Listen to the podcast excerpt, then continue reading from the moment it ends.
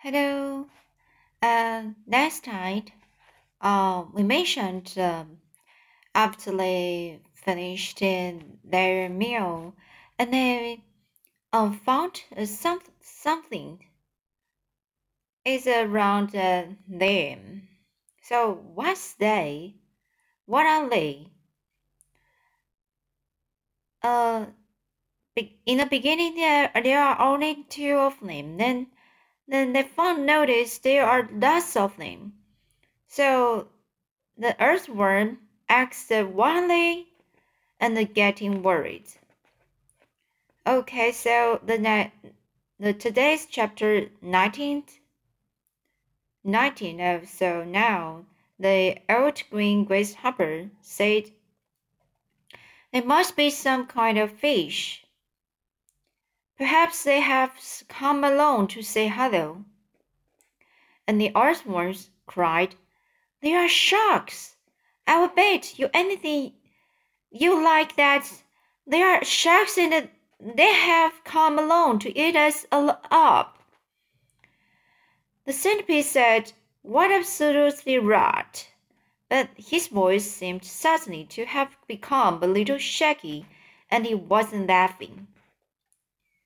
And now, Earthworm said, I'm positive they are sharks. I just know they are sharks. And so, in actual fact, did everybody else, but they were too frightened to admit it. There was short silence. They all peered down anxiously at the sharks who were cruising slowly round and round the pitch. Just assuming that they are sharks.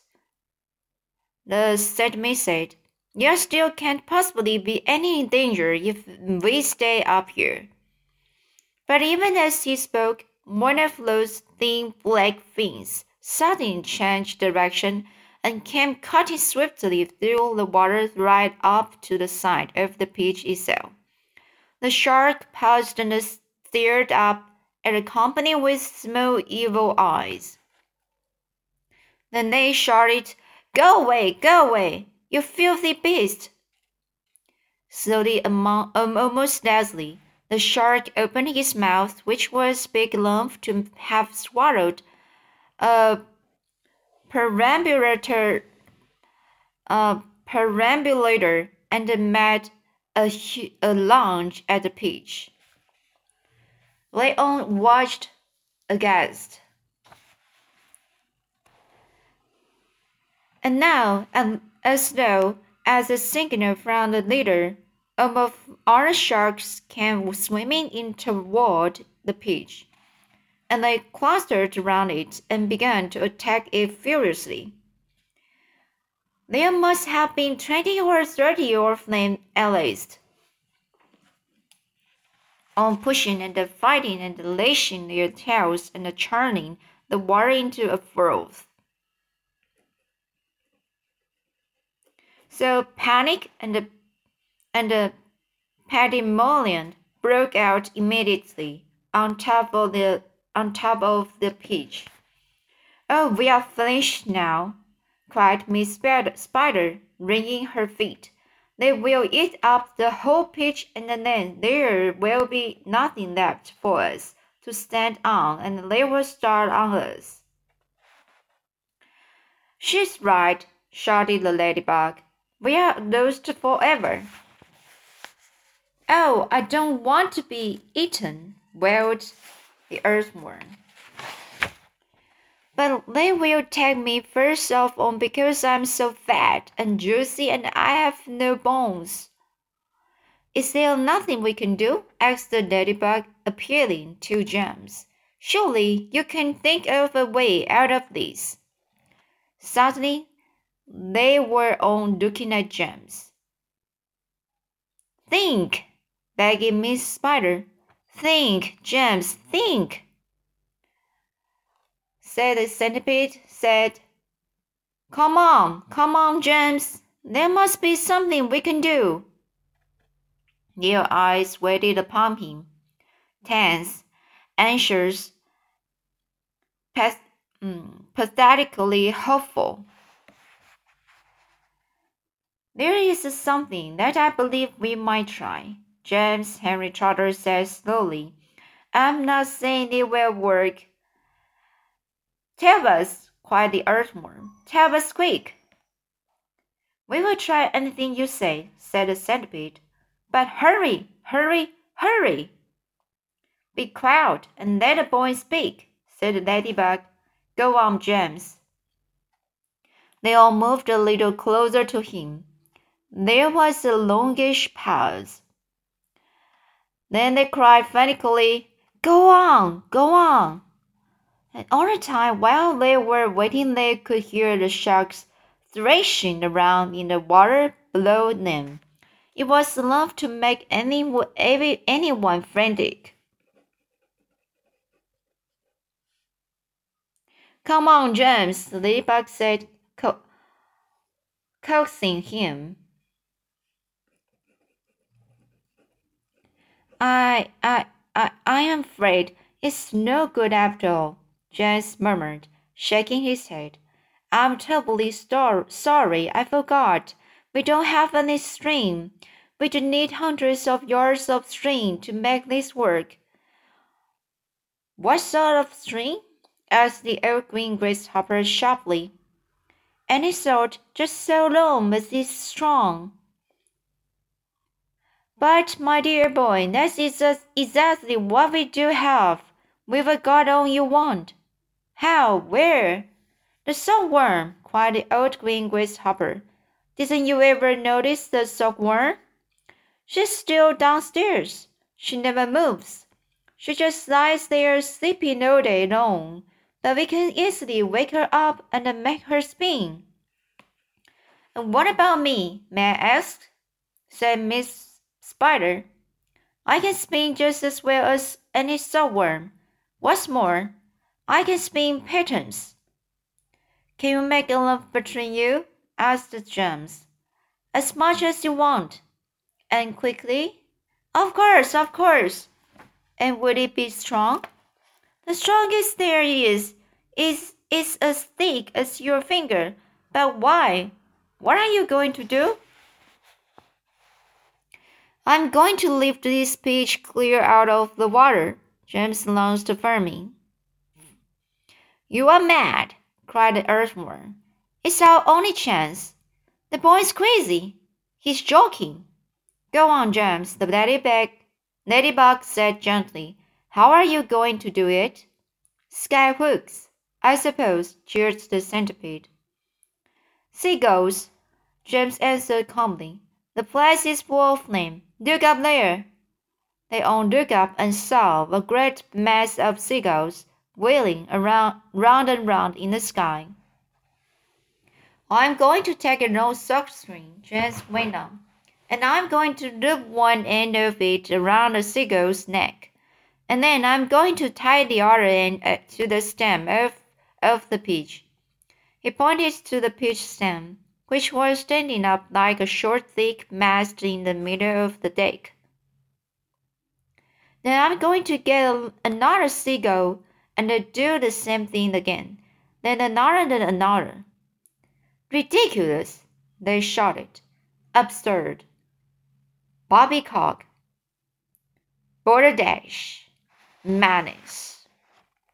And the old green grasshopper said, How can a few seagulls lift an enormous thing like this up into the air? The, the air? And no of us as well? It would take hundreds, thousands. There is no shortage of seagulls, James answered. Look for yourself. We'll probably need four hundred, five hundred, six hundred, maybe even a thousand. I don't know.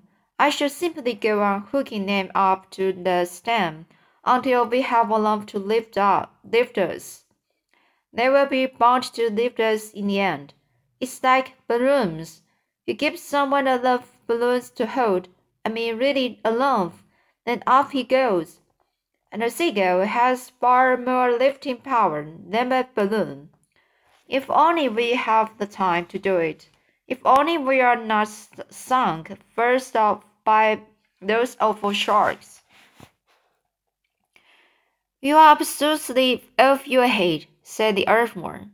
How on earth do you pur propose to get a loop force of string around the seagull's neck? I suppose you I suppose you are going to fly up there yourself and catch it.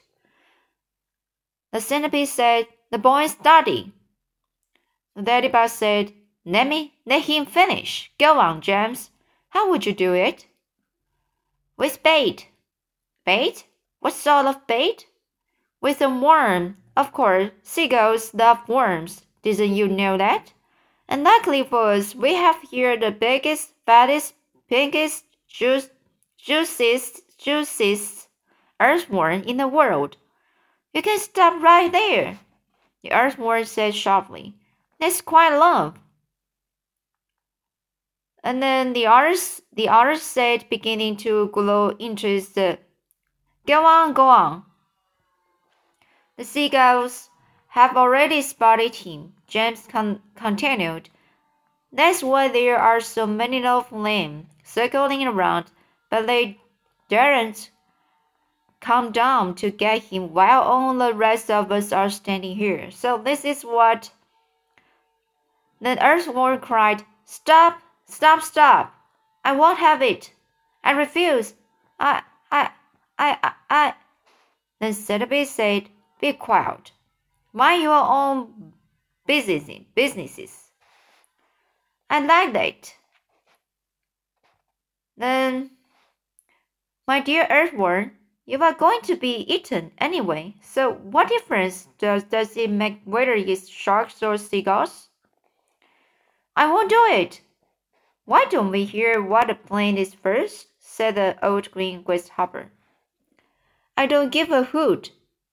What a plan is, cried the earthworm. I'm not going to be pecked to death by a bunch of seagulls. The centipede said, You will be a martyrs. I shall respect you for the rest of my life. So will I, said Miss Spider, and your name will be in the, all the newspapers. Earthworm, earthworm gives life to set flames. But he won't have to give his life, just told them. Now listen to me. This is what we will do. Why, it's absolutely brilliant, cried the old green grasshopper when James had explained his plan. The boy's genius, the centipede announced. Now I can keep my boots on after all. Oh, I shall be pecked to death, wails the poor earthworm. Of course you won't. I will, I know, I will. And I won't even be able to see them coming at me because I have no eyes. James went over and put an arm gently around the earthworm's shoulders.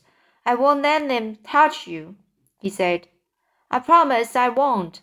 But we've got to hurry. Look down there. There were more sharks than ever now around the beach. The water was boiling with them. There must have been ninety or a hundred at least. And to the, to the travelers up on top, it certainly seemed as though the pitch were sinking lower and lower into the water. Action stations! James shouted. Jump to it! There's not a moment to lose. He was the captain now, and everyone knew it. They would do whatever he told them. All hands below deck except the earthworm, he ordered. Yes, yes, they said eagerly as they scuttled into the tunnel entrance. Come on, let's hurry. And you, Centipede, James shouted, hop downstairs and get that silkworm to work at once. Tell her to spin as she, she's never spun before. Our lives depend, depend upon it, and send a applies to you, Miss Spider. Hurry on down. Start spinning. So, what will happen next? Um, let me continue reading it next time.